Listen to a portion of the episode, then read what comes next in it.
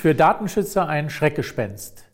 Doch für unser Gesundheitssystem ist der digitale Patient ein Muss. Wie kann der Wandel gelingen? Mein Name ist Professor Burkhard Sievers. Ich bin Arzt aus Leidenschaft. Aber als Arzt einer großen Klinik und in meiner Praxis sehe ich täglich kranke Patienten, aber auch die Krankheiten des Gesundheitssystems. Daran muss sich was ändern. Podcast Sievers Sprechrunde, der gesundheitspolitische Talk. Thema heute in deutschen Krankenhäusern findet die Patientendokumentation noch immer auf Papier statt. Das gilt auch für den Austausch mit Hausärzten, Fachärzten und weiterversorgenden Institutionen. Noch immer werden Nadeldrucker und Faxgeräte routinemäßig im Praxisalltag und Klinikalltag benutzt. Das führt zu höheren Kosten, Doppeluntersuchungen, Schnittstellenproblemen, Kommunikationsproblemen und kann in Einzelfällen zur verzögerten Behandlung der Patienten führen. Was können wir tun, damit der digitale Wandel im Gesundheitssystem gelingt und die digitale Vernetzung sowohl den Patienten, Krankenhäusern als auch den weiterversorgenden Institutionen nützen kann? Hierzu mein Gast heute, Maximilian Greschke, Geschäftsführer der Firma Recare in Berlin, der all diese Strukturen vernetzen möchte. Herzlich willkommen, Herr Greschke. Hallo, Herr Sievers. Danke, dass ich hier sein darf. Herr Greschke, in Deutschland sind wir noch relativ hinten dran. Woran liegt das und was müssen wir tun, damit es anders wird? Um ehrlich zu sein, war ich da selber ein bisschen schockiert, als ich vor drei Jahren wirklich in diesen Gesundheits-IT-Bereich reingekommen bin und zum ersten Mal Krankenhaus-Software, Krankenhaussysteme von innen gesehen habe und äh, an das äh, ja ganz stark eigentlich an Zeiten in den frühen 90ern oder späten 80ern äh, erinnert. Ich glaube, es gibt gute Gründe allerdings auch, warum Kliniken so aufgestellt sind, wie sie heute aufgestellt sind. Das eine sind mangelnde Fähigkeiten und äh, also Ressourcen, um Prozessveränderungen anzugehen. Kliniken laufen einfach operativ häufig am Limit, haben kaum Personal, was sich darum kümmern kann, wirklich mal darüber nachzudenken in Ruhe, wie sollte das eigentlich sein und müssen auch immer rund um die Uhr funktionieren. Das heißt, es gibt auch wenig Spielraum, um neue Prozesse äh, mal auszutesten. Äh, zusätzlich dazu kommt natürlich auch, dass wir äh, in Krankenhäusern keinen freien Markt haben, wo immer der Anreiz besteht, ähm, neue innovative Ideen auszuprobieren und das irgendwie auch durch den Markt belohnt wird. Was meinen Sie steht im Vordergrund? Eher die mangelnde Bereitschaft, äh, sagen wir mal, die digitalen Strukturen und die Vernetzungen zu implementieren im Krankenhaus oder die mangelnden finanziellen Mittel der Umsetzung? Denn Digitalisierung ist ja auch ein wesentlicher Kostenpunkt für die Krankenhäuser.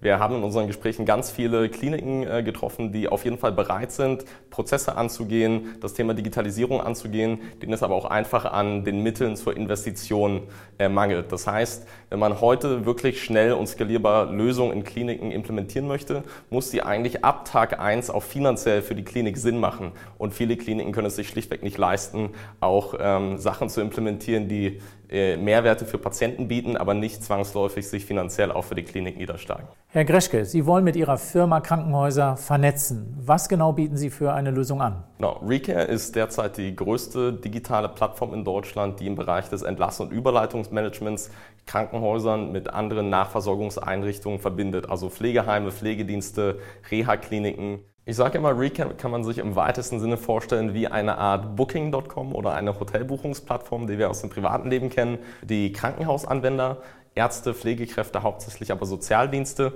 im Krankenhaus geben bei uns Patientenprofile auf der Plattform ein und die Plattform matcht das mit den Leistungsspektren und Verfügbarkeiten und äh, Abrechnungsmöglichkeiten der verschiedenen nachversorgenden Einrichtungen. Auf der Krankenhausseite kommt am Ende des Prozesses im Prinzip eine Liste raus mit Nachversorgern, die zum geplanten Entlastdatum äh, diesen Patienten aufnehmen könnten. Und das Ganze kann dann mit dem Patienten gemeinsam äh, sozusagen äh, angeschaut und bestätigt werden. Und zum Schluss ist auch alles automatisch dokumentiert und äh, damit äh, auch rechtssicher festgehalten. Welche Voraussetzungen müssen die Krankenhäuser oder Nachversorger jetzt mitbringen, um äh, ihre Idee oder ihr Angebot anzunehmen und umsetzen zu können? Genau. Die Wahrnehmung unseres Angebots ist im Endeffekt sehr einfach. Bei uns läuft alles in der Cloud. Das heißt, in einem Rechenzentrum in Frankfurt ist komplett sozusagen im Internet äh, verfügbar. Das Einzige, was ein Krankenhaus braucht, ist äh, ein halbwegs aktueller Webbrowser. Wir brauchen also kein größeres Setup in der IT äh, des Krankenhauses. Was ist der beste, der größte Benefit für, für das Krankenhaus, um, äh, um, um, um Nutzen daraus zu ziehen? Das eine ist äh, ganz klar Mitarbeiterentlastung. Äh, Personalressourcen sind ähm, sozusagen rar gesät im Klinikalltag und, und sehr wertvoll. Und gerade im Überleitungsbereich mit Telefon und Fax, viel manuellem Dokumentationsaufwand, wird einfach auch viel Zeit für Aufgaben verbracht, die eigentlich gar nichts mit dem eigentlichen Patienten oder seiner Betreuung zu tun haben. Das zweite ist Verweildauersteuerung. Häufig kommt es einfach vor, dass ein Patient medizinisch gesehen das Krankenhaus verlassen könnte, aber keine Nachversorgung gesichert ist. Und mit unserem Marktplatz ermöglichen wir sozusagen einen Zugriff auf sehr viele Kapazitäten in der Umgebung, um möglichst schnell so eine Nachversorgung sicherzustellen. Und last but not least, das ist äh, ein Punkt, der, glaube ich, besonders wichtig ist für Krankenhäuser. Äh, heutzutage ist eines der größten, eine der größten Herausforderungen im Gesundheitswesen der Personalwettkampf. Äh, wenn man heute unter 35 ist, hat man in der Regel in seinem privaten Leben noch niemals ein Faxgerät bedient oder gesehen, außer man hat vorher schon im Gesundheitswesen gearbeitet. Und ich glaube, es ist für Krankenhäuser sehr wichtig, wenn sie in der Zukunft da bestehen wollen, einfach moderne Prozesse zu adaptieren, die entsprechend auch für die Mitarbeiter angenehm zu nutzen sind. Nun haben aber ja viele sehr viel Sorge bezüglich des Datenschutzes. Was passiert mit den Daten der Patienten? Was ist, wenn man sie zwischen den Institutionen hin und her schiebt, mit den Hausärzten und so weiter? Wie lösen Sie dieses Datenschutzproblem?